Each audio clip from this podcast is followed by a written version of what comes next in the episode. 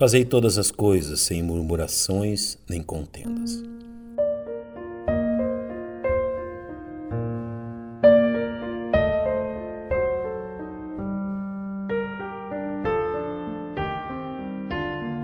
Segundo capítulo da Epístola de Paulo aos Filipenses, reserva aos salvos em Cristo um tesouro de instruções e encorajamentos, como poucos capítulos do Novo Testamento fazem quanto à sua intensidade tendo já exortado seus ouvintes a se resguardarem dos perigos internos potencialmente perigosos à igreja, o apóstolo Paulo os dirigiu ao exemplo maior de humildade que possuem em Cristo, os exortando a demonstrarem o mesmo sentimento visto em seu Salvador. Os versos seguintes ao grande êxtase espiritual revelado na exaltação de Jesus conclamam os salvos a desenvolverem sua salvação, tendo por base a grande obra realizada por Deus neles tema que continua a ser desenvolvido nos versos 14 e 15, quando encontramos o apóstolo a dizer: Fazei todas as coisas sem murmurações nem contendas, para que sejais irrepreensíveis e sinceros, filhos de Deus inculpáveis no meio de uma geração corrompida e perversa, entre a qual resplandeceis como astros no mundo. Pensemos, pois, nesta preciosa verdade.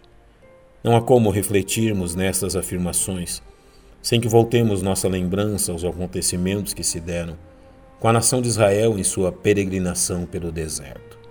Pois ao exortar os salvos, dizendo: Fazei todas as coisas sem murmurações nem contendas, Paulo cita as duas mais proeminentes características que marcaram aquela geração. Como filhos de Deus, estamos sendo conduzidos neste mundo segundo a vontade de nosso Pai Celestial sabendo que muitas vezes Deus nos colocará em situações semelhantes às que colocou o povo de Israel no deserto. Lembremos-nos dos acontecimentos citados no capítulo 17 do livro de Êxodo, quando, tendo o povo sede, murmurou contra Moisés. Tendo, pois, ali o povo sede de água, o povo murmurou contra Moisés e disse: Por que nos fizeste subir do Egito, para nos matardes de sede a nós e aos nossos filhos e ao nosso gado? O Senhor interveio fazendo com que da rocha brotasse água para a multidão sedenta, de forma que aquele lugar ficou marcado negativamente na história de Israel. E chamou aquele lugar Massá e Meribá, por causa da contenda dos filhos de Israel, e porque tentaram ao Senhor, dizendo: Está o Senhor no meio de nós ou não? Notemos que duas palavras escolhidas por Paulo em Filipenses 2,14 apontam diretamente para este comportamento.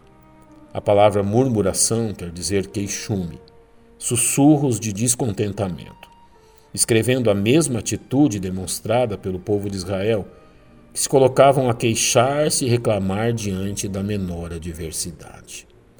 Já a palavra contendas aponta para as disputas e dissensões produzidas por palavras que influenciam as pessoas para o mal tal qual fizeram Coré, Datã e Abirão ao se revoltarem contra Moisés, a fim de que a mesma atitude não seja também encontrada em nós. É bom que nos armemos dos pensamentos e convicções corretos quanto à pessoa de nosso Deus. Antes de colocar-se a queixar-se diante das circunstâncias que lhe cercam, considere o caráter de Deus e toda a sua bondade, assim como sua amorosa paternidade diante de aflições e dificuldades, relembre-se da grandeza de Deus e de seu íntimo propósito de reproduzir sua santidade no caráter de seus filhos.